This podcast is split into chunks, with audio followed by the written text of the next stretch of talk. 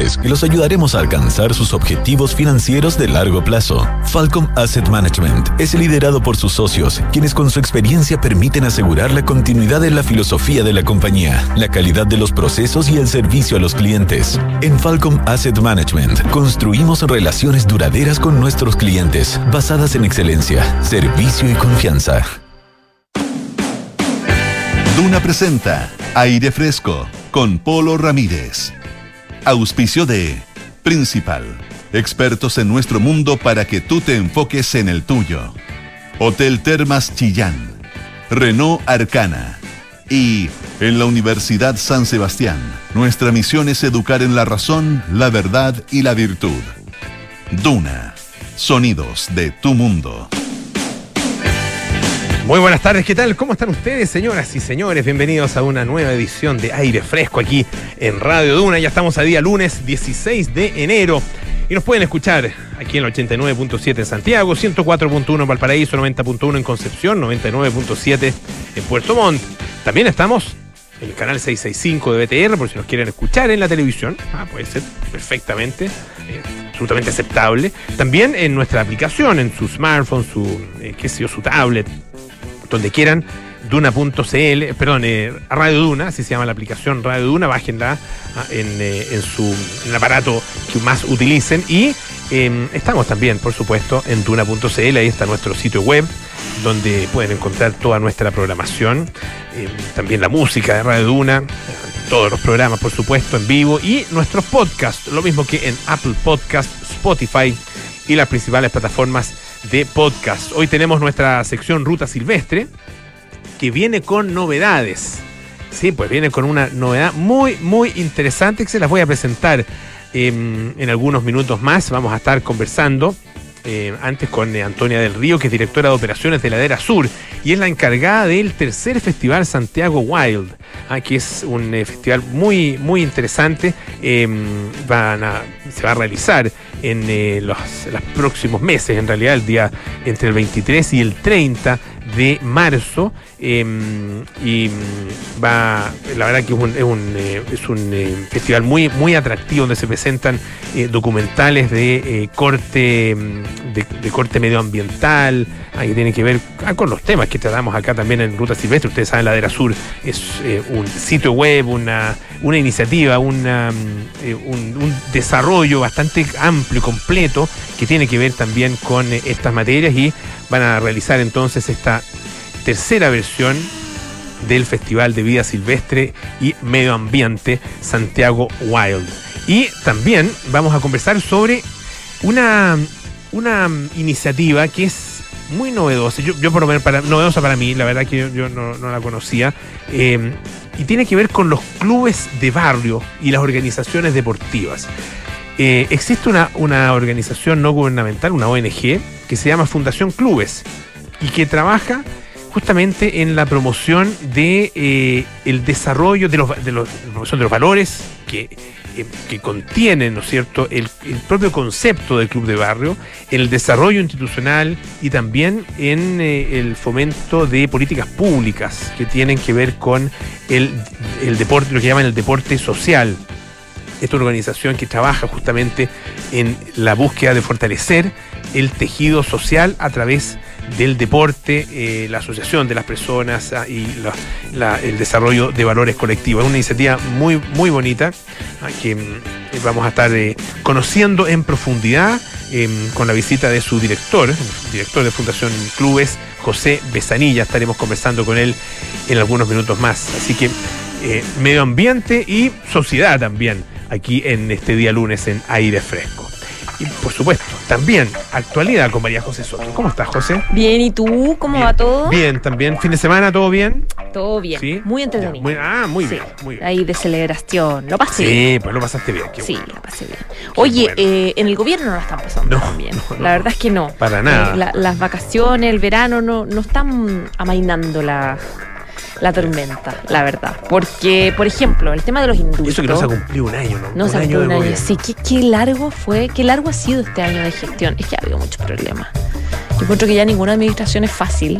No es fácil. No, ninguna, ninguna. Y no hay verano, y no hay verano sencillo no- tampoco. hace ya no años existe. que no hay verano. Esos veranos así donde las noticias no sé, por el chupacabra, ya no Claro, existe. los voceros de verano. Los- no- los no- voceros de verano, siempre hay algún claro. titular porque siempre está la escoba. Entonces siempre ¿Te que Moreira siempre quedaba como de Sí, verano en la. UDI? que era como su momento. Característico. Sí, sí me acuerdo, era su momento. Yo pero recuerdo claro, en las conferencias de prensa de la UDI, ¿Ya? comenzaron con, bueno, con Jaime Guzmán, que las hacía los días domingos. Sea, siempre hacía conferencias de prensa los días domingos. Era un clásico, Era un sí, clásico, conferencias de domingo de la UDI. Clásico UDI. y- Que hablan de todo, como una hablan de vocería. una vocería, claro. Critican todo en el fondo, Y- lo que haya que criticar. Exacto, bueno, de- durante Si es que muchos son años- oposición, digamos. Sí, pues durante muchos años.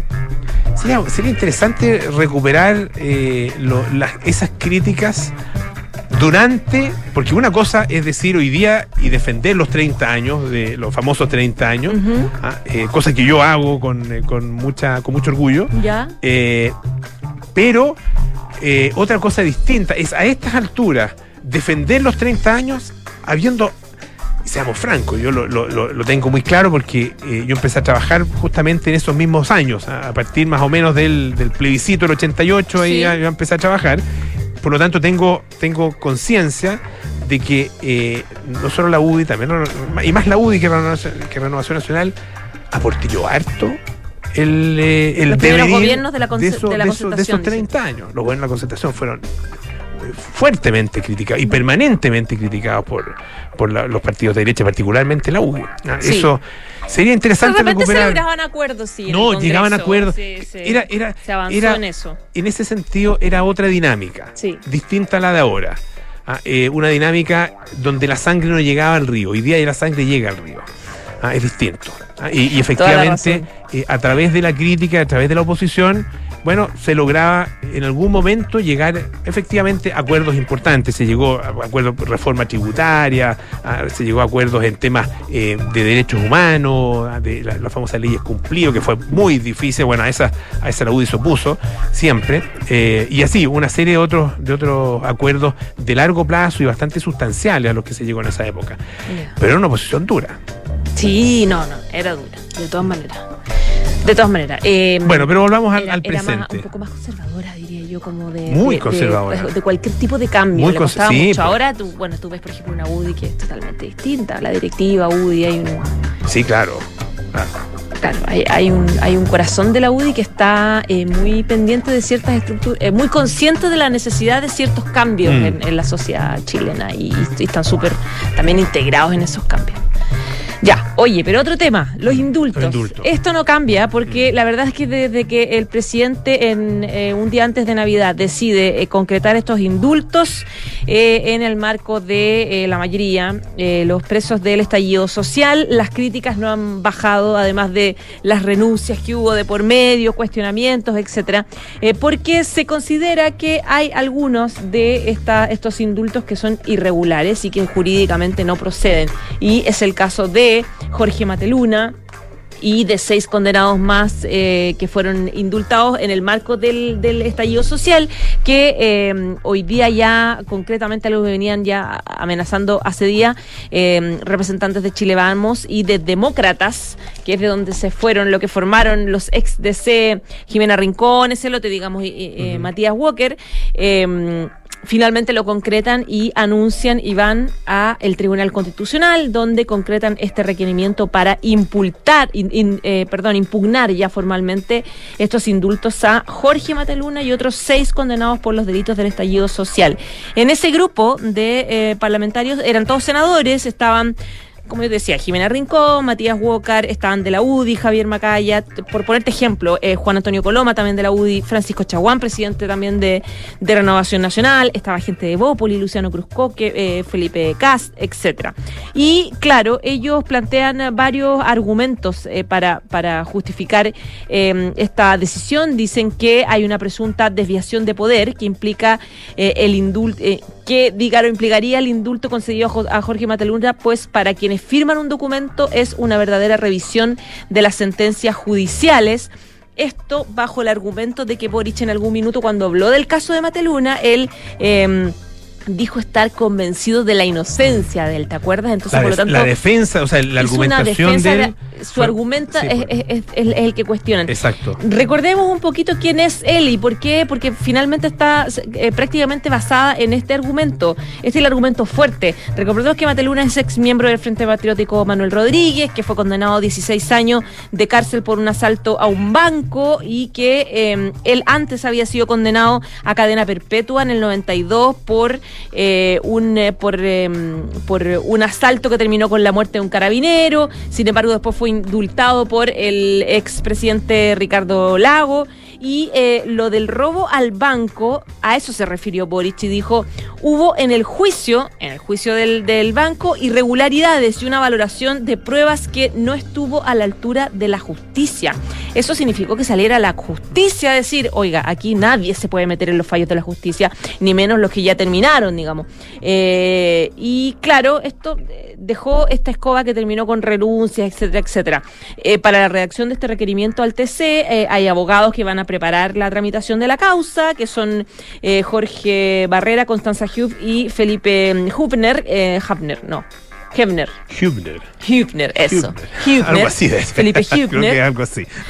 Y eh, claro, esto se suma al otro requerimiento que también hicieron gente de Chile. Vamos a la Contraloría, lo había hecho hace algunas semanas, eh, pidiendo también revisar la legalidad del indulto. Así que, claro, la situación está bien, está bien difícil. El gobierno volvió hoy día a hablar hoy día de- del tema, dijo que acá claramente no se ven razones jurídicas sino políticas. La vocera Vallejos decía que, eh, que no hay ningún elemento jurídico que ponga en cuestión la legalidad del indulto y que el Ejecutivo y el Gobierno piensan exactamente lo mismo respecto de eso. Vamos a ver qué, qué pasa. Pero claro, el tema de fondo, el gran argumento es esa declaración que hace Boric, un poco metiéndose en el fallo mismo. Claro, y que es la expresión del fundamento de su decisión. Si no es que, Claro. no es que sea una mala frase. Ah, No, no- no es- no- una mala frase solamente, digamos. No es que, ah, no, en realidad me equivoqué por- porque la decisión fue tomada por otras razones. No, él tomó la decisión convencido de la inocencia, es decir, él lo que hace es rectificar o intentar rectificar un fallo judicial que él considera erróneo y mal fundamentado. Claro. Ah, eh, y eso es. Eso no se puede hacer. No lo puede hacer el presidente. Simplemente no lo puede hacer el presidente. Nadie lo puede hacer. Y, y menos aún el presidente porque tiene el poder de, de- y tiene la, la atribución constitucional de indultar. Pero no lo puede hacer por esas razones. Ah, Lo, puede hacer, lo podrá hacer por otras razones, por razones humanitarias, por qué sé yo. Ah, pero no, por, no por- para rectificar o para enmendar un fallo judicial. Además, que pasó por todas las instancias, incluso la Corte Suprema. Ah, Claro. Y tal como tú lo decías, eso a la Corte Suprema Le cargó, fue claro. como un Eh, ají. Ají, Ahora, ahí. lo, lo, ají. lo, mm, lo absurdo de esto es que en los argumentos que se dieron para conceder el indulto a Mateluna no estaba incluido este comentario que hace No. Boric. Había otro, otro, otro tipo de argumentos, que uniforme social bueno desde, desde gendarmería, que tenía muy buena conducta, que tenía, no tenía patologías físicas ni psíquicas, que había sido, había hecho diplomado, que no tenía, eh, no, probablemente no iba a reincidir, etcétera, etcétera. Y no estaba este argumento de la eventual y, y, em, eh, injusticia o irregularidades en el proceso, las pruebas, etcétera. Entonces ahí, claro, fue el presidente el que generó esta pataola. Ya pues, José, muchísimas gracias. ¿ah? Ya pues. Que esté muy bien. Chao, chao. Oye, una, mm, un temilla, sí, una cosita que, una cosita pequeña, pero que en realidad podría tener alguna, no, no implicancia, pero podría tener una resonancia acá en, en nuestro país, porque tiene que ver con los e-scooters, los scooters eléctricos. Ah, eh, en París, fíjense que la alcaldesa eh, anunció que se va a realizar un plebiscito, se va a invitar a votar sobre si se permite que los servicios de alquiler de scooter eléctricos sigan operando en la capital francesa. Ah, eh, las autoridades han eh, sopesado eh, la prohibición, así derechamente la prohibición de estos eh, vehículos. Eh, es un tema controvertido, dice la alcaldesa Anne Hidalgo, ah, eh, porque claro, los detractores afirman que los conductores apenas respetan las normas de circulación y desafían las prohibiciones de circular, por ejemplo, por las veredas, ah, eh, o estacionan, abandonan los scooters en cualquier parte, los parques, qué sé yo, incluso una moda que parece que no era solamente acá en Chile, tirarlos al río Mapocho. Allá tienen el Sena para, para tirar los scooters, más hondo, así que es más difícil recuperarlo. Eh, bueno, eh, por otro lado están los, usuarios, ¿no es cierto? Los aficionados a estos scooters. Hay un, total de 15.000 scooters operados por eh, tres empresas. Y dicen, bueno, es una alternativa rápida, no contaminante, eh, eh, y una alternativa, digamos, a los autos y también al, transporte público. No genera congestión y no genera tampoco contaminación. Básicamente la pregunta es muy sencilla, ¿ah? y está previsto esto para el 2 de abril, y se plantea a los parisinos, ¿seguimos o no con los scooters de arriendo? Ella misma dice que se inclina por la prohibición. Tiene su, tiene su decisión tomada, pero que respetaría el voto de los parisinos. Ah, eh, y fíjense que esto convertiría a París, una eventual prohibición, en una excepción entre las grandes ciudades, ah, eh, porque en general en todas estas grandes ciudades efectivamente los scooters eléctricos sí están permitidos. Nos vamos a la pausa.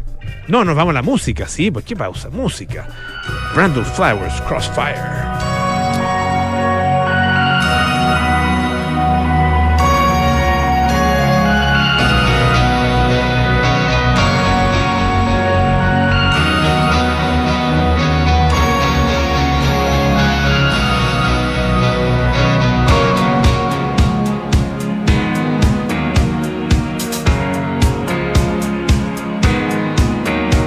There's a still in the street outside your window. And you're keeping secrets on your pillow. Let me inside, no cause for alarm. I promise tonight not to do no harm promise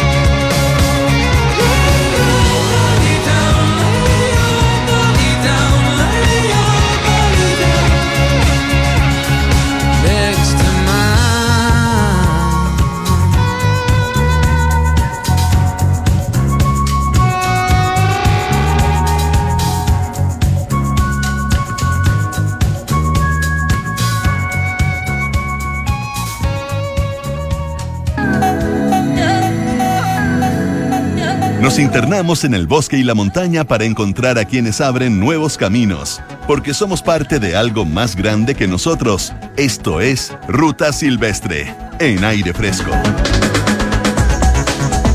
Bueno, vamos a conversar esta tarde eh, acerca de algo que hemos comentado en alguna otra oportunidad, porque pertenece además a una organización ah, de, la, de la cual hemos hablado y con, con los cuales hemos hablado varias veces acá en eh, el programa, que es Ladera Sur. Y el, eh, entre el 23 y el 30 de marzo próximo se va a realizar el Santiago Wild Festival, el festival audiovisual eh, de eh, temas medioambientales y de vida silvestre que organiza justamente Ladera Sur. Y para hablar acerca de esto, que tiene además un componente bien interesante porque tiene un laboratorio audiovisual, estamos con Antonia del Río, que es directora de operaciones de Ladera Sur y productora del tercer festival Santiago Wild. Antonia, bienvenida, muchísimas gracias por estar acá en Radio Duna. Muchas gracias, Polo. Gracias por la invitación. Cuéntanos, este es ya el tercer festival. Un poco, ¿cuál es la, el- lo, que, lo que han realizado y sobre todo aprendido de las dos versiones anteriores y que los, los, los pone ya eh, en- en- en la perspectiva de este festival que se va a hacer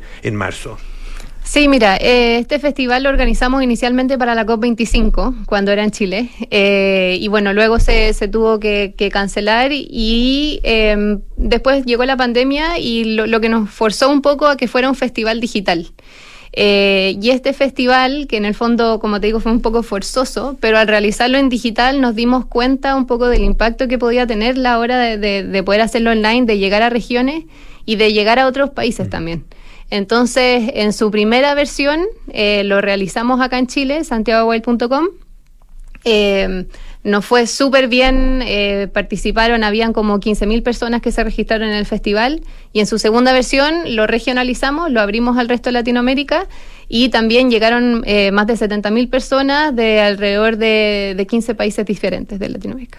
Y con eh, presentación de eh, básicamente documentales, ¿no es cierto? ¿De qué, ¿De qué característica, de qué corte? Sí, lo que buscamos desde un principio eh, era vida salvaje, vida salvaje y temáticas ambientales, conflictos ambientales. Eh, la idea de esto es poder llegar a las personas con este tipo de contenido. Al final, como sabemos, lo audiovisual es la mejor herramienta que tenemos un poco para, para causar impacto, por- o para llegar con ciertos mensajes a las personas en sus casas. Entonces, por eso el Festival de Cine no- nos calzaba también un poco como con nuestro propósito de, de acercar la naturaleza a las personas. Eh, y ahora este año ya estamos incorporando como una- un tercer pilar que es un poco las comunidades. O sea, es muy difícil hablar de la naturaleza sin el ser humano también. Eh, y, y este año un poco también a nivel global se le ha dado ese cambio en eh, los documentales y en, en cómo se narran las historias de incorporar el punto de vista del humano que al final desde un lado beneficioso o desde el lado conflictivo, eh, somos parte de ella, somos parte de la naturaleza. Entonces ese es como el, el tercer pilar que le agregamos este año. ¿Y los, eh, las producciones ya están seleccionadas o están en ese proceso? Las producciones, a ver, nuestro festival siempre ha contado como con dos patitas. Una eh, es la competencia, en donde, en donde ahora estuvieron compitiendo distintos documentales de Latinoamérica. Esta competencia se cerró el 15, el domingo ayer, anoche, eh, con más de 720 eh, documentales en competencia, así que estamos Ellos, muy eso, contentos. eh, esto ellos po- postulaban. Ellos Ya, no- no- postulaban. no, es una selección que hagan ustedes, sino que, o sea, ustedes hacen la selección a partir de esas postulaciones. Exacto. Ya. Y, y ha sido bien increíble ver cómo súper, desde eh, harto. Son mucho. harto, y harto sobre todo porque cuando partimos el 2019, o sea, el primer año llegaron 60 documentales. Mira. Entonces también es increíble como ver, bueno, ahora, ahora también por el acceso a la tecnología, ¿no? De, ser capaz de grabar desde tu celular y distintas cosas, pero cómo ha ido un poco creciendo esta industria que en un minuto era súper chiquitita. Eh, y esa es la que te digo que, ayer se cerró con, con súper buenos resultados. Estamos conversando con Antonia del Río, que es directora de operaciones de Ladera Sur y productora del tercer Festival Santiago Wild. Eh, en las, em, en las, la selección y particularmente en la premiación de los documentales, los, do- los dos años anteriores, ¿cuáles son un poco lo- los conceptos fundamentales? ¿En qué, ¿Por qué un documental eh, puede ser, llegar a ser premiado en este festival ah, y destacado? Sí. Bueno, siempre lo, lo que buscamos un poquito es, bueno, primero que, que se alinee con las temáticas que te digo, vía salvaje, eh, temas medioambientales y comunidades, pero creo que al final lo, lo que mayor eh, genera un poco el, el mensaje que se está transmitiendo. O sea, si es que es algún lugar que debemos conservar, alguna especie que tenemos que relevar su importancia, eh, alguna relación, como te decía, humano-naturaleza que, que llegue a cada persona, es un poco el, mensaje que está detrás, que logre generar algún cambio en la forma en que nos relacionamos hoy en día con la naturaleza. Ustedes tienen también una beca, ¿no? Una beca que es un laboratorio audiovisual de Santiago Wild. Cuéntanos un poco acerca de eso. Sí, eh, bueno, desde nuestros inicios contamos con el apoyo de Jackson Wild. Jackson es un poco como lo- los Óscares de, de documentales de naturaleza, uno de los festivales más grandes. Y este año por primera vez contamos con el apoyo de National Geographic, que claramente para nosotros había sido un referente toda la vida, entonces eh, fue increíble que nos contactaran y lo que querían ellos e- era justamente apoyarnos con este laboratorio que estamos realizando. Eh, el laboratorio que se va a realizar justamente desde el 23 al 30, el festival es hasta el 2 de abril, eh, lo vamos a eh, hacer en Willow Willow, en la región de los ríos, y se trata de un taller como teórico práctico en donde vamos a seleccionar a dos estudiantes de toda Latinoamérica que están postulando. ¿Estudiantes de qué nivel? Eh, en realidad les decimos estudiantes, pero son profesionales. Ah, ya, ah, perfecto. ya. O no, sea, no- no es que sean, no, no son estudiantes de colegio ni universidad, sino que son profesionales que se convierten en estudiantes que se en el convierten en laboratorio. estudiantes Ah, en el laboratorio, Ya, justamente. ya. Eh, y este como perfil de estudiante que estamos buscando tiene que venir desde dos mundos. Por un lado, que venga desde el mundo de la producción audiovisual y esté interesado en naturaleza, en, en temas ambientales, o personas que en el fondo sean de investigadores, científicos, periodistas, que vengan un poco tal vez como más de, de- desde este otro mundo y le interese la parte audiovisual. O sea, hacer ese cruce Perfecto. para, para conformar un grupo tal vez un poco más multidisciplinar de estudiantes del taller.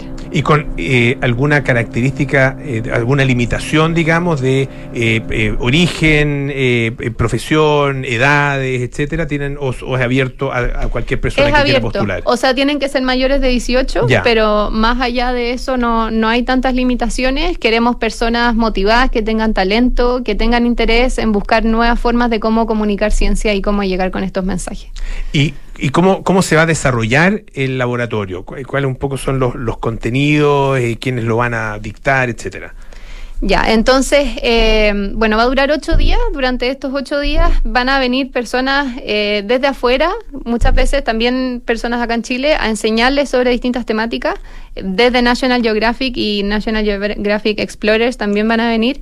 Y las principales temáticas es, es, bueno, es sobre comunicación de ciencia y producción audiovisual. Pero vamos a tocar eh, temáticas como storytelling, que es un poco la narrativa, porque es muy distinto eh, cuando es un productor audiovisual que su protagonista es una persona que uno le puede decir qué hacer, a cuando es una ranita Darwin. Claro. O sea, es un mundo totalmente Claro. distinto, porque en el fondo es como uno va retratando la naturaleza y a través de eso generando una historia, pero uno tal vez desde un lado un poquito más de observador. Claro, Al- algo en lo que la gente de National Geographic eh, es- es- son maestros. Son maestros, Ah, entonces sí. justamente por eso es como la, la, gran, la gran oportunidad. También vamos a estar hablando de impacto, eh, de en el fondo de, de las cámaras, de los usos, de, de cómo distribuir también, porque en el fondo eh, sabemos también que la realidad en, Latinoamérica y en Chile es distinta, o sea, tal vez hay menos oportunidades, muchas veces los clientes son becas, son ONG, eh, pero queremos adaptarlo un poco a esta, a esta como realidad acá y empezar a armar comunidad, que en el fondo, como son industrias súper chiquititas, son, son pocas personas las que se dedican a esto en cada uno de los países. Entonces, un poco agruparlo. Estamos conversando con Antonia del Río, directora de operaciones de Ladera Sur y productora del tercer festival Santiago Wild. Eh, el, eh, eh, hay, hay claramente un, una- un interés muy, muy grande y, en, en la producción audiovisual y, específicamente la participación en el festival, tú lo, lo retratabas, ¿no es cierto?, de 60 a 700 eh, postulaciones. Pero ¿qué pasa con la, mirada desde, desde otros ámbitos? Por ejemplo, desde el ámbito de las políticas públicas o desde el ámbito del apoyo eh, de la- y el compromiso empresarial ah, con los temas medioambientales a través de la experiencia de ustedes. Eh, bueno, creo que el festival en sí es una gran herramienta eh, que en el fondo nos permite levantar distintas temáticas eh, y conflictos ambientales que están ocurriendo en Chile y en otros países, que en general suelen coincidir eh, o tener mucho en común entre los distintos países de Latinoamérica. Es una gran herramienta para destacar documentales que justamente están tocando esos temas. Eh, hubo un año en que ganó un documental, el documental que ganó era de, de Humboldt, eh, que en el fondo justamente trataba el, el- el tema que está pasando acá en Chile. El tema Dominga. El tema Claro. Dominga. ujú. Entonces, eh, creo que si bien nosotros, nuestro propósito es llegar a personas con estos temas y visibilizar, sí también tiene un poder de llegar a influir eh, en el punto de vista tanto desde las personas como desde al final los tomadores de decisiones de estos temas. Perfecto. Bueno, entonces, las fechas importantes. Eh, ya se cerró el periodo de postulaciones para, la- para la- las producciones, ¿no es cierto? La- la- las distintas producciones audiovisuales. Y el 20 de enero, o sea, este... eh, Viernes. Viernes, este viernes, eso es, se cierran las postulaciones para la beca Laboratorio Audiovisual Santiago Wild, ¿no? Tal cual. Y recomiendo hacerlo con tiempo. Es un- si se meten a santiagowell.com van a ver ahí en el fondo eh, cómo poder ingresar a leer las bases para participar. Un formulario que recomiendo hacerlo con tiempo porque es largo, van a pedir referentes. Es una gran beca de National Geographic, entonces es muy importante que sea una postulación con dedicación. Eh, y claro, el- se vence este viernes el plazo. Perfecto. Antonia, muchísimas gracias por estar esta tarde acá. Gracias Muy a ti. bien. Oye, eh, les había dicho que tenemos una, una gran sorpresa, ah, un, un regalo ah, para, para todos ustedes que eh, vamos a eh, irlo renovando eh, semana a semana aquí en Ruta Silvestre. Y se trata de la Ruta de la Semana. Estuvimos hace algún tiempo con eh, los representantes de Andes Handbook, ah, que es esta iniciativa que em, tiene una, un- un- una descripción, un perfil y, una- y un desarrollo de contenido muy interesante sobre las montañas en Chile, ah, sobre todo los cerros acá en nuestro país y cómo, cómo poder explorar la montaña eh, justamente de manera, de, manera informada y sobre todo de manera segura. Es una tremenda, tremenda herramienta ah, que nos permite efectivamente conocer algo que tenemos al mismo tiempo tan cerca, pero a veces sentimos demasiado lejos. Bueno, Andes Handbook nos entrega esa oportunidad.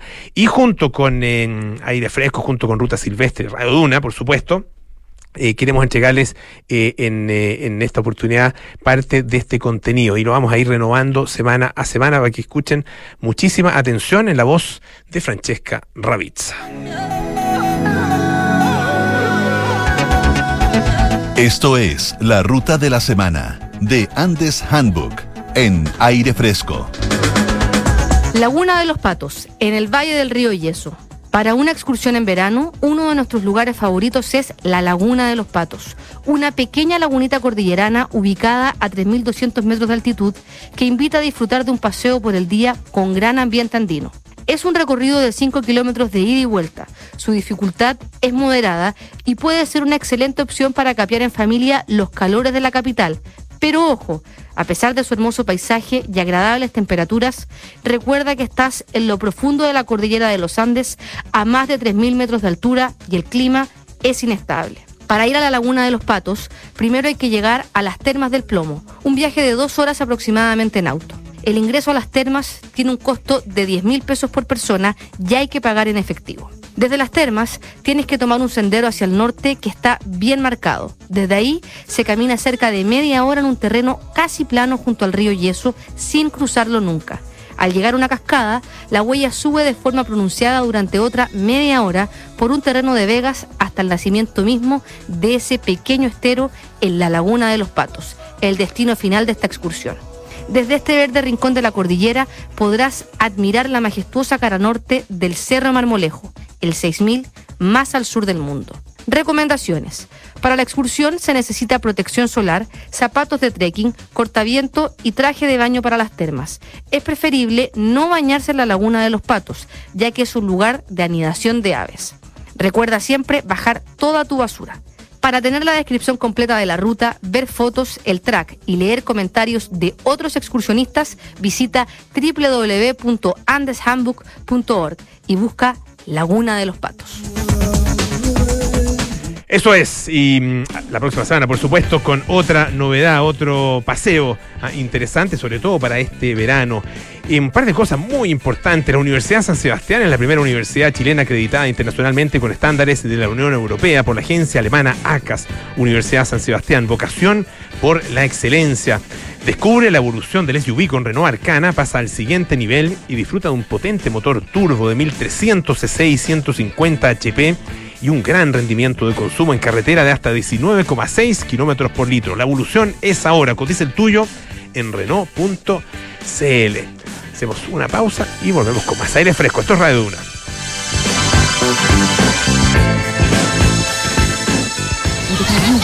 Detrás de una gran montaña hay experiencias únicas. Detrás de esas experiencias únicas hay un destino perfecto en medio de la naturaleza. Y detrás de la naturaleza hay un hotel por descubrir.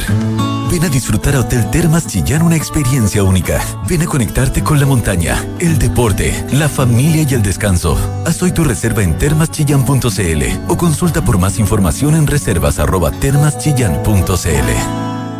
Relájate, respira hondo, inhala y exhala. Cierra los ojos. Estás yendo a la playa, ya sientes que te acercas a las mejores puestas de sol.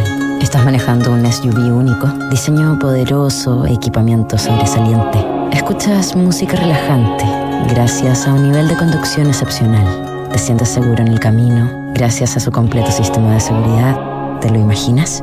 Haz realidad tus sueños con Renault Arcana, la evolución del SUV. Un diseño único y sofisticado para disfrutarlo donde quiera que vayas. Cotiza tu nuevo Renault Arcana en Renault.cl. Derco Center. ¿Quieres invertir en el extranjero con una cuenta personal a tu nombre? Hazlo con Principal en nuestra plataforma internacional de inversiones y elige Pershing. Así protegerás tu patrimonio con portafolios diversificados de las mejores administradoras del mundo. 100% en el extranjero con cuenta a tu nombre en Estados Unidos. Invierte en Pershing. Invierte en Principal. Principal, expertos en nuestro mundo, para que tú te enfoques en el tuyo. La rentabilidad es fluctuante, por lo que nada garantiza que las rentabilidades pasadas se mantengan en el futuro. La vida de Freddie Mercury se ha retratado hasta el cansancio en libros y la televisión. Incluso Hollywood mostró su versión edulcorada en la exitosa película Bohemian Rhapsody. Al frente del grupo Queen, Mercury se convirtió en una de las voces más características de la música rock y sus últimos días fueron marcados por los estragos de la enfermedad más estigmatizada del siglo XX. Esta es la historia que te contaremos esta noche en un nuevo capítulo de Sintonía Crónica Epitafios. Freddie Mercury, el show debe seguir en Duna, sonidos de tu mundo.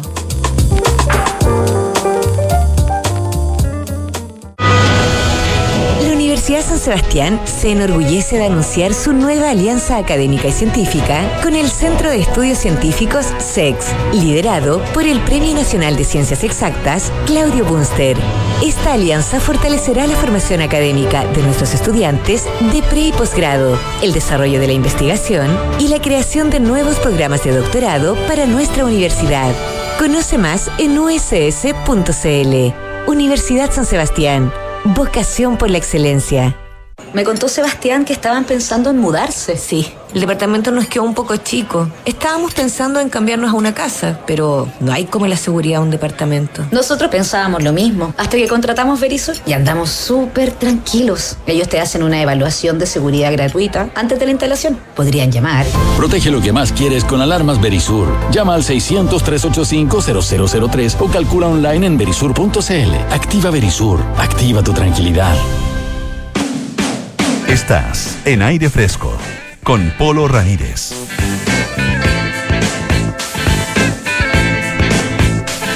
Ya estamos de vuelta aquí en aire fresco. Esto es Radio Duna este verano.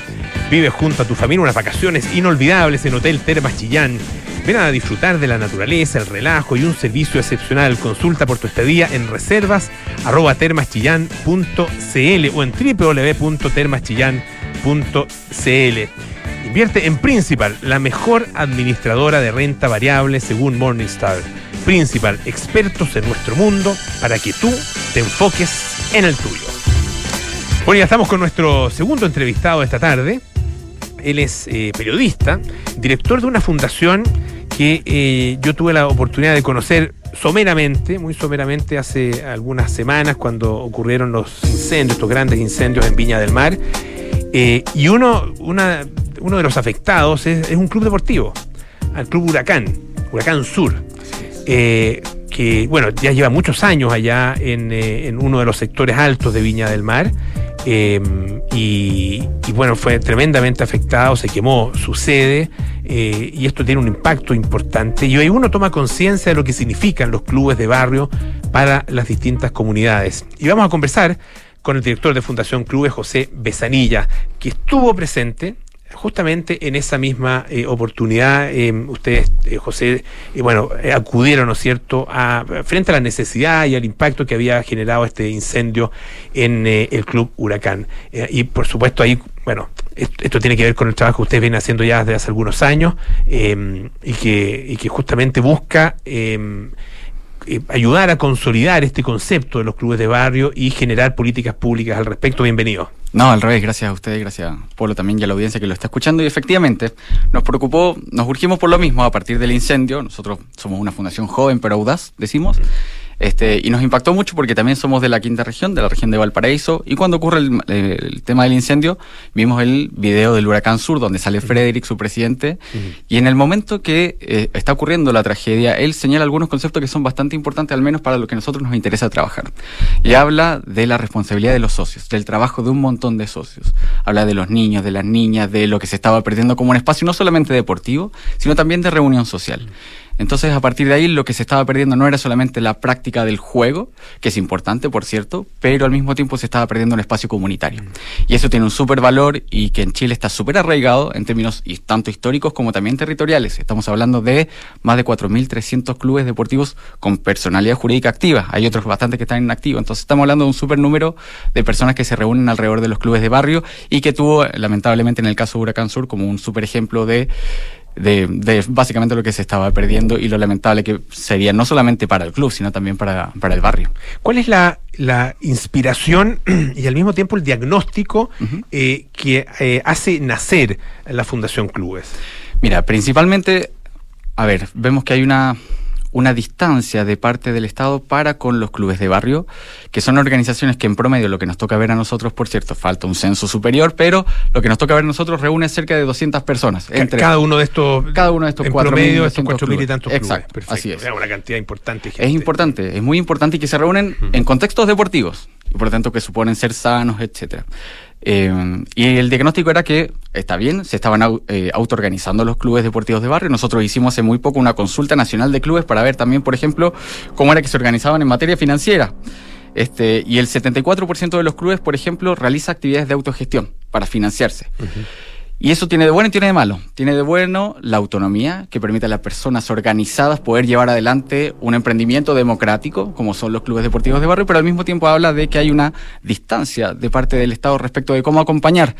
Porque por lo general la relación que existe entre el mundo político, local incluso, también regional y nacional, con los clubes tiene que ver con niveles de asistencialismo. La pelota, los conos, las copas, el torneo, y se acabó la relación, siendo que son súper organizaciones que fomentan el tejido social, la asociatividad de los barrios, etcétera. Ya, el, el, eh, cuando hablamos de, de- de- de clubes, estamos pensando, uno piensa inmediatamente en clubes de fútbol. So- ¿Es solamente fútbol o también hay clubes relacionados con eh, otros? Hay, hay comunas que son fuertes en, en, en- en distintos, o sea, deportes distintos al fútbol también. Sí, tal cual. Mira, en la consulta que realizamos nosotros hubo clubes que eh, tienen 38 disciplinas distintas. O sea, el, el conjunto, Ujú. estamos Ah, hablando incluso hasta de Parín, de pueblos originarios. Ya. A- Hasta de esa materia hay clubes de barrio y nosotros nos gustan mucho los clubes con fútbol y no necesariamente clubes de fútbol. Perfecto. Ya, nos Ya. gusta mucho esa, esa dinámica. Y por lo tanto es tan amplia la variedad que nosotros decimos que al mismo tiempo, si vamos por ejemplo al caso argentino, cuando tú ves los seleccionados olímpicos de la selección argentina, la de básquet, o ahora mismo si también queremos ver el caso del fútbol de los campeones del mundo, ¿de dónde salen esos deportistas? Todos salen de los clubes de barrio. Entonces esa misma dinámica nosotros creemos que en Chile está, pero que el Estado al estar tan distante no está alcanzando a ver no solamente la materia de talento, sino que también todos los otros desarrollos que se pueden llevar. Y a tu juicio, ¿por qué se genera o por qué existe más bien esa distancia que me da la impresión que es de siempre, que es una cuestión ya eh, est- estructural, digamos, ah, que, que el, que el Estado llega de una manera muy, muy eh, menor, ¿no es cierto?, de, de poca significación, eh, para la- el apoyo y el fortalecimiento de los clubes. hay un contexto súper concreto de carácter histórico y que se remonta al periodo particularmente de la dictadura, que se genera un quiebre. ¿Ya? Eh, porque antiguamente, antes de eso existía desde la cuestión social en adelante, digamos que los clubes de barrio nacen a fines del siglo XIX, estamos hablando de esa época, y se vinieron fortaleciendo y asociando un montón de gente durante todo ese tiempo hasta la dictadura. Y, y existió un tiempo entonces, o sea, existió un momento en el que sí había una relación más estrecha. Exacto, de acompañamiento, de recursos, de organización de torneos, de todas las disciplinas, eh, y existió. Ese tiempo estuvo, por cierto que con carencias, etcétera, pero estuvo. Es- existió esa, esa forma de relacionarse entre el Estado y la sociedad organizada. Y se rompe, se rompe en, en- en dictadura. ¿Por, rompen- por, por qué razón específica, específica- específicamente? Porque uno podría decir, eh, incluso en una dictadura les podría haber interesado.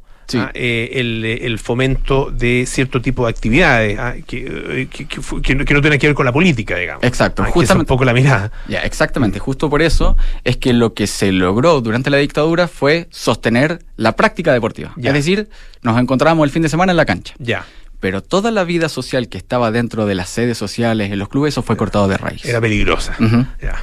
Suponía organización, había dirigentes que también compartían otros espacios y bueno, también tenemos historias de dirigentes eh, desaparecidos, etcétera. Estamos conversando con José Besanilla, que es director de la Fundación Clubes, que es eh, una ONG que trabaja justamente con los clubes de barrio, con organizaciones deportivas en todo el país. ¿Qué características en general tiene? ¿Qué, qué es, ¿Cómo podrías eh, eh, caracterizar, digamos, eh, de- describir un club de barrio? Mira, nosotros hay una, una definición que nos gusta mucho y que creemos que está bastante completa. La estábamos el otro día conversando a propósito lo mismo y la publicamos recién en redes sociales. Arroba Fundación Clubes en Instagram, si lo quieren seguir. Para nosotros un club, eh, y esto es una definición académica que compartimos con el otro lado de la cordillera, con Argentina, es una asociación de personas que se unen voluntariamente para satisfacer expectativas de tres características al menos, deportivas, sociales y también culturales, a través de un emprendimiento democráticamente controlado y sin fines de lucro. Esos son los clubes. Y eso al mismo tiempo permite dilucidar qué cosas no son los clubes. Claro, claro. Y, y, y en términos eh, de, de su funcionamiento, en definitiva, eh, son mayoritariamente masculinos, femeninos, eh, gente joven, gente mayor, eh, en, en- en- en niveles socioeconómicos más bien populares, eh, hay- hay- o clase media, hay de todo, y no un poco, a, a- a- nos esa descripción. En términos de eh, quienes caracterizan de la población, estamos hablando de las capas medias y las capas populares. Principalmente son quienes más participan de los clubes deportivos de barrio. Porque también en los, en los sectores de élite no hay clubes de barrio propiamente tal. sino club que- de golf. Claro, el club de golf, el club de colonia, Claro. ya, ok, ya, funciona en otra lógica. Es otra lógica, Este, es sí, está bien. Sí. Este, y esas son las personas, y estamos hablando mayoritariamente, también lo consultamos en, a propósito del problema que tenemos en materia de equidad de género, que también los clubes de barrio están bastante atrasados. Eh, lo consultamos y claro, el 51% de los clubes son mayoritariamente de hombres, el 11% mayoritariamente de mujeres y el resto lo, lo trata de manera equitativa. Estamos haciendo un esfuerzo para que avancen también en materia de equidad de género, porque están obligados hoy día los clubes a adoptar un protocolo por ley que supone un responsable institucional que esté vigilando que no haya situaciones que atenten y que sean violentas en materia de género. ¿Cómo lo trabajan ustedes? eh, ¿Cómo trabaja específicamente la fundación eh, en, en los dos aspectos? Hacia los propios clubes y en la relación con los propios clubes y hacia eh, los encargados de la política pública. Ya, hacemos dos cosas. A ver, con los clubes primero nos preocupan, trabajamos sobre tres áreas, ABC le decimos nosotros. A, que tiene que ver con los valores en cancha, la transmisión de valores a través de la práctica deportiva. Y ahí es donde nosotros realizamos algunos talleres en distintas partes que tienen cierta metodología para transmitir valores que son los que la comunidad quiere trabajar sobre sí misma en materia de práctica deportiva. Después, en materia B, nuestro pilar B tiene que ver con la institucionalidad, cómo fortalecemos a las organizaciones deportivas en su propia estructura y capacidad de organizarse en materia de una gestión sostenible y democrática, de la comunicación, de la relación con la comunidad, del desarrollo local, etcétera. Vamos trabajando sobre esos elementos. Y en tercera, en nuestra tercera patita, la letra C, hablamos de políticas públicas y ahí nos importa mucho trabajar materias del deporte social en este sentido. Allí fue cuando propusimos en el proceso constituyente, que terminó mal, a propósito del, del resultado de la de la Constitución estaba el derecho al deporte, que era el artículo 60. Y a nosotros nos preocupaba que cuando se hablara de deporte se considerara la función social que cumple el deporte. Y trabajamos y empujamos para llevar eso, levantamos un libro con necesidades de dirigentes de clubes de todo el país, se lo llevamos a los convencionales y les dijimos que esta era una buena ruta para avanzar en materia deportiva. Entendiendo que el texto salió rechazado, ahora vamos a ver cómo se produce el tema de la inclusión de las ONG también en esta materia constitucional. Ahora, em, José, em, el, el- la recepción, ah, porque, em, claro, hay probablemente clubes con características muy distintas, algunos muy antiguos, muy consolidados, ah, otros que pueden ser más nuevos, eh, y, y- y claro, eh, a veces recibir a personas que vienen de afuera, que vienen con una mirada, eh, eh, no sé, eh, distinta, ah, eh, que, que puede ser de muy buena voluntad, pero bueno, estamos eh, desgraciadamente un país donde se sospecha de todo el mundo. Entonces, ¿cómo ha sido esa, esa relación que han podido establecer ustedes con los clubes? Claro, tienes toda la razón, porque las dinámicas locales son difíciles de llegar y penetrar. Y por lo tanto, dijiste el otro concepto que es clave y que nosotros creemos que los clubes trabajan, que es la confianza. En Chile perdimos la confianza. La distancia entre nosotros genera desvínculo. Y nosotros decimos que los clubes de barrio vinculan. Y por lo tanto, sabemos que el trabajo es lento. Y por lo tanto nos damos tiempo. Nuestros proyectos no funcionan bajo un mes, eh, dos semanas, etcétera, sino que suponen sostener una relación en el tiempo, respetando siempre la autonomía de los clubes, pero al mismo tiempo otorgando herramientas para que también se direccionen en un camino diferente, pensando en la lógica de inclusión, de desarrollo local, de materia de equidad de género. Es decir, anteponemos los valores y pausa en la relación para que ese vínculo permita el cambio definitivo en las distintas organizaciones con las que trabajamos. Y ha sido bueno el, el- establecimiento de ese vínculo de estas 4.300 organizaciones que ustedes han detectado. Eh, ¿Han podido eh, eh, construir, digamos, una relación eh, esporádica o, o permanente ah, con algunos de ellos? Sí, totalmente. Y cada vez que encaramos alguno de los, de los clubes en las distintas capacitaciones que nosotros enfrentamos, de- sostenemos una relación en el tiempo, se mantiene. ¿Y sabes por qué? Porque es tanto el abandono que cuando alguien los escucha, cuando alguien por fin te presta atención respecto de tu realidad, entonces sí, entonces confían, entonces dan un paso al frente. 40% de los clubes nunca han sido capacitados en nada, en absolutamente nada. Y nosotros decimos, bueno, si nos acercamos a capacitar, generamos al menos ese primer lazo de ¿Y los, y los que han sido capacitados, han sido capacitados por, por quién? ¿O a través de qué mecanismo? Principalmente lo hace el IND, pero en materia Ah, ya, deportiva. ya. En materia estrictamente deportiva. Nadie dice cómo, por, estoy un, ejemplo súper concreto, cómo utilizar una herramienta de Excel para llevar la planilla de balance financiero de tu club. Que lo Ya. tienen que rendir. Mm. Siempre, obligatoriamente, a final de año. Bueno, ¿quién acompaña en esa materia? No existe siempre. Ya, porque son organizaciones que están, eh, digamos, bajo el registro del IND, ¿no? Así es, bajo, un bajo dos leyes se rigen, que una es la ley del deporte y está el registro del IND, y bajo la ley de organizaciones comunitarias y funcionales también. Bajo las dos se inscriben como clubes ¿Y deportivos. eso es, depende del Ministerio de Justicia? Lo ¿no? segun- ¿No? Ambas sí. Am- ambas dependen Pero la segunda Justicia. se relaciona con el eh, con los municipios directamente. Eh, ¿Cómo las personas que nos están escuchando pueden eh, acercarse a ustedes, comprometerse, eh, las personas que, muchas personas que probablemente están interesadas, que pueden pertenecer a clubes o no, ah, eh, o que dicen, bueno, esta es una muy buena iniciativa, ah, ¿cómo, cómo puedo ayudar, cómo puedo eh, comprometerme con ellos? Genial. Mira, nosotros, primero, acompañándonos en la difusión de lo que nosotros eh, llevemos en redes sociales, nos importa mucho que se, que se difunda el mensaje, eso en primer lugar.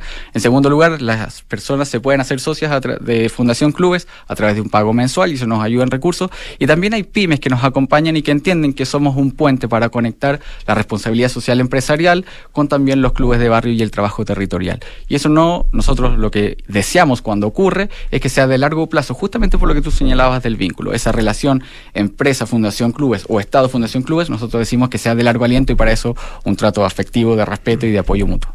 Quería terminar con el principio, lo que conversábamos acerca del Club Huracán Sur. Sí. Ah, ¿qué, se- qué- qué, eh, qué va a pasar con ellos? ¿Cómo están? Ah, eh, ¿Cuál es un poco el- lo que ustedes ven para ellos como, eh, como, como trabajo, digamos, posible? Sí. Hasta donde tengo entendido, van a ser apoyados en materia de levantar la infraestructura caída. Nosotros como fundación vamos a capacitar a los dirigentes de forma gratuita vamos a estar ahí no solamente con el Huracán Sur, sino que con el resto de los clubes, porque todos han tenido familias que han caído en, en el camino en materia de la desgracia del incendio. Así que vamos a estar acompañando. Hay más clubes que les fue mal, el Olímpico perdió, por ejemplo, toda su indumentaria, etcétera. Por lo tanto, vamos a estar ahí, vamos a seguir en el territorio y vamos a acompañar principalmente para que los dirigentes se vuelvan a encontrar después de esta tragedia. José Besanilla, director de Fundación Clubes, que es fundacionclubes.org o RG, ah, y también en Instagram, Fundación Clubes. ¿no? Así es, tal cual. Perfecto. Muchísimas gracias por estar esta tarde acá en Radio Duna. Que No, muy bien. Gracias a ustedes. Bueno, ya nos tenemos que ir. Viene cartas notables con Bárbara Espejo, luego nada personal con Josefina Ríos y Matías del Río, terapia chilensis con María José Ochoa, Arturo Fonten y Andrés Benítez. Y eh, sintonía crónica epitafios con Bárbara Espejo y Rodrigo Santa María. Y nosotros nos juntamos mañana a las 6 de la tarde para más aire fresco. Que esté muy bien, sigan en Radio Duna visitando siempre duna.cl. Chao. Chao.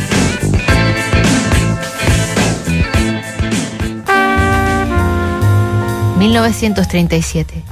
Pablo Picasso expone al público su Guernica. Se estrena el primer largometraje animado del imperio Disney, Blancanieves. Nacen Patricio Mans y Anthony Hopkins. Muere Maurice Ravel y cartas atraviesan continentes y océanos para reunir los pensamientos y las ideas de dos escritoras brillantes, Virginia Woolf y Victoria Ocampo. La mujer más argentina, como la describió Borges, le dice a la autora de las olas, 16 de